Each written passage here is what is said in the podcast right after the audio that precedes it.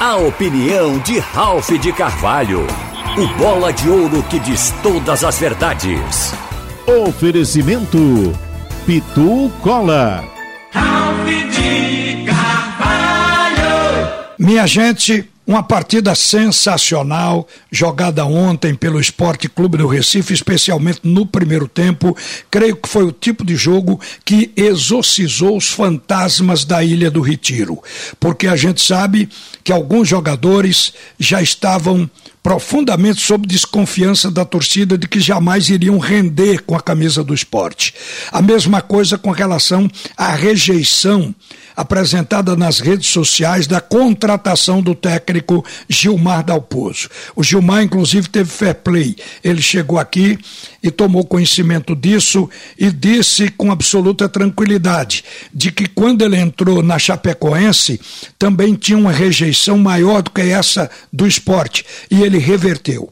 Aqui, eu creio que agora essa rejeição está revertida e ele disse que iria reverter.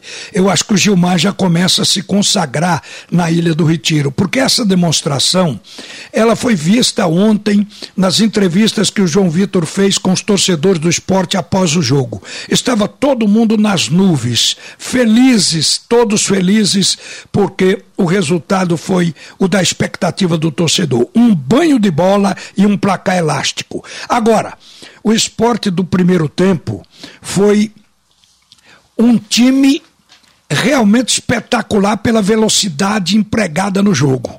Foi impositivo um time que atacou os espaços, que jogou em profundidade com os pontas projetados, apoiados pelos laterais. O meio-campo teve uma dinâmica de jogo criativa, impressionante. O Denner fez um partidaço e a gente viu que o time do esporte estava se defendendo bem nos poucos contra-ataques da equipe do CRB, porque o CRB ele ficou desnorteado com a velocidade e o acerto do esporte. O esporte não estava rifando bola, não tinha bola longa com frequência, era um jogo que a transição era feita de pé em pé e com acerto. Então isso tirou o time do CRB de tempo. E com a blitz que o esporte deu na primeira etapa, fez dois gols. Dois gols de Parraguês. Um jogador que também viu exorcizado todos os fantasmas que lhe rondavam. Um atleta que tem um passado de artilheiro, mas que chegou na Ilha do Retiro, estava apagado e estava sem nenhuma motivação, estava para baixo, depressivo. Ele era presa fácil da marcação de qualquer equipe, não se colocava à disposição da bola. Então isso mudou com a chegada de Gilmar. E o crescimento de jogadores. O próprio Denner ele esteve no momento em que se duvidou do futebol dele. Ele já era um jogador visto como banco. O esporte precisava tentar alguém para colocar na titularidade. O Dalpozo insistiu com esse time e esse time mudou automaticamente o conceito sobre ele. A, a defesa não precisa falar. A defesa do esporte ela já vem sendo uma defesa boa e destacada desde o ano passado. Este ano, o meio-campo que jogou ontem provavelmente não fosse o meio campo do torcedor, porque todos nós achávamos que se colocasse o Cássari e também o Nares e ainda o Alanzinho tinha uma probabilidade de crescimento. Mas só que esse meio-campo foi mantido pelo Gilmar e jogou bem, foi um dos destaques do jogo. Uma partida muito boa do William Oliveira, que acabou saindo contundido e cansado. Uma partida boa do Bruno Matias, mas uma partida espetacular do Denner. É pena que ele tenha ficado apenas 31 minutos em campo. Ele sentiu contusão no primeiro tempo e foi substituído pelo Cáceres. E a gente sentiu que o jogo no nível de velocidade que estava para o Cáceres não foi bom e estava sendo com o Denner. Por quê? O Cáceres é o tipo de jogador clássico que toca a bola, bota a bola no chão e diminuiu inclusive um pouco o ritmo do meio campo do esporte. Então isso é uma prova de que Denner está sendo o titular e alcançou seu espaço graças a Gilmar Dalpozo. Eu quero falar detalhadamente de Parraguês. Parraguês, então, foi o jogador que mais se beneficiou com a mudança de treinador. A chegada de Gilmar, que todo mundo sabe que estava sob desconfiança, e eu acho que ontem ele saiu consagrado do jogo. Então o Gilmar deu moral ao jogador, teve paciência, preparou o atleta psicologicamente, fez a cabeça, como o próprio técnico gosta de dizer, e sentiu que ele estava mentalmente forte. E tanto isso é verdadeiro que hoje Parraguês está na boca do torcedor. Ele, quando fala no jogo e no resultado, diz dois gols de Parraguês. Está sempre citando, porque a confiança agora existe no atleta que antes não existia. O Parraguês já tem sete gols, gente. Ele tem três na Copa do Nordeste e quatro no Campeonato Estadual. Enquanto ele fazia gol em cima do Ibis, ficava aquele pé atrás. Mas agora ninguém tem dúvida de que ele estava vivendo um momento muito bom. E o esporte fez uma partida realmente brilhante. Agora, no segundo tempo, o segundo tempo cobrou a velocidade usada no primeiro. O time cansou. Uma prova disso foi o Sabino com cãibra, teve que ser substituído pelo Chico na segunda etapa. Então a gente sentiu que o time do esporte recuou. E ao recuar, deu campo ao CRB. O CRB tinha feito uma mudança boa no intervalo. O técnico Marcelo Cabo tinha colocado o Emerson no lugar de Martin. E depois, no segundo tempo, quando ele viu o espaço. Ele tinha colocado também o Maicon no lugar de Richard, foi um jogador importante na articulação, criando, botando bola para os companheiros e finalizando. Ele simplesmente completou colocando o Vico.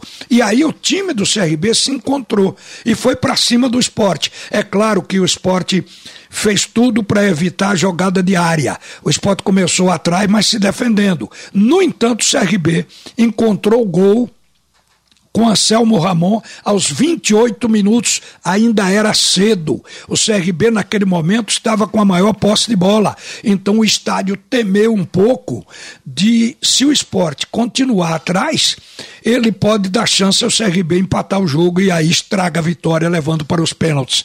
Aí o técnico mexeu o banco. Já tinha entrado em campo o o Ronaldo, no lugar de William Oliveira, contundido com 11 minutos. O técnico aí fez as mudanças. Ele tinha colocado no intervalo o Ezequiel no lugar de Jaderson. Dobrou a lateral direita. Ele aí pôde tirar o Everton, porque já tinha um lateral em campo. Ezequiel foi para a lateral direita e entrou o Raí Vanegas. O Vanegas para puxar o time para frente, para ir para o ataque.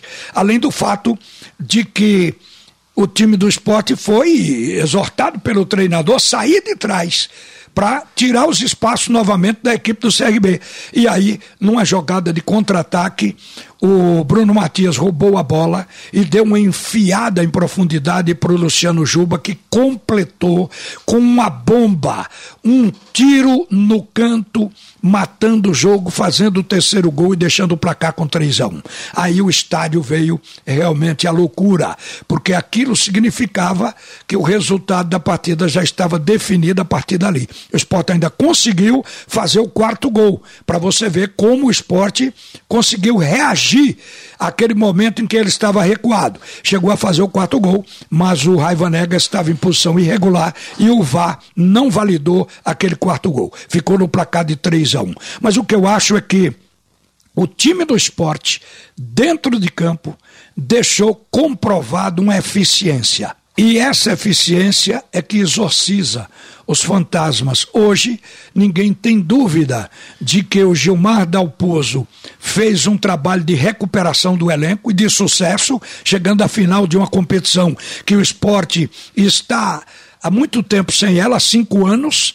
O esporte tem três títulos desta Copa do Nordeste, vai em busca agora do quarto título nesse confronto com a equipe do Fortaleza. Então isso foi propiciado desde o momento em que Gilmar Dalpozo chegou. Antes, ninguém nem imaginava uma possibilidade dessa. Agora, eu digo para vocês, contra o Fortaleza, o esporte tem que dosar esse fôlego. Não pode deixar de ser intenso, não pode deixar de ter velocidade, mas que tem que encontrar um meio de não cair tanto fisicamente no segundo tempo e principalmente não recuar, porque o time do Fortaleza tem qualidade técnica e muito mais do que a equipe do CRB.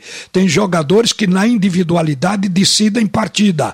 Então é um jogo que não pode ter falha. O Sport tem que fazer aquele bom jogo do primeiro tempo e tem que dar continuidade no segundo tempo para que o sucesso venha nessas duas partidas onde o sonho do torcedor está realmente aquecido e a a probabilidade para ele é de que este seja um ano do título do esporte outra vez. Agora, gente, eu quero também aqui fazer uma referência ao Náutico. A equipe do Náutico, ela decepcionou no sábado jogando com a equipe do Fortaleza. É bem verdade que o Fortaleza é um time de Série A, é um time de Libertadores. Tecnicamente, o Fortaleza é mais forte porque fez um investimento muito alto que o Náutico nem sonha em chegar perto. Tudo muito bem, a gente dá o desconto.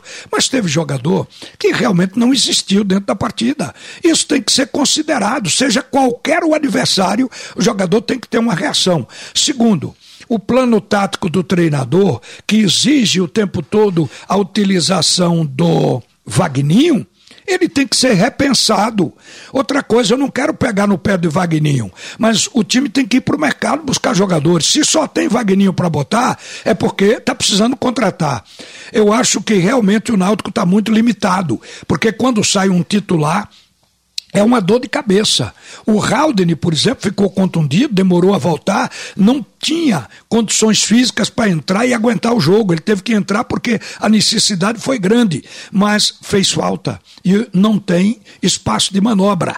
E o presidente do clube, que estava lá no Castelão, ao terminar o jogo, ele deixou claro que o Náutico vai reforçar o time, vai para o mercado completar a equipe dos aflitos, porque ele sentiu que o que tem é pouco para fazer uma boa Série B. E que assim seja. Todos esses jogos, eles estão servindo de teste. Nenhum clube se ofenda, porque até então não tinha ninguém realmente bem no futebol de Pernambuco. E a gente acha que isso poderá acontecer. Então essas grandes partidas, elas servem como avaliação, porque sem dúvida a gente não pode dizer que os times estão terminados sem que antes tenha um teste desse nível. O Náutico viu que precisa ainda ir para o mercado buscar gente. Uma boa tarde e a seguir o segundo tempo do assunto é futebol com Haroldo Costa. Você ouviu a opinião de Ralph de Carvalho, o bola de ouro que diz todas as verdades.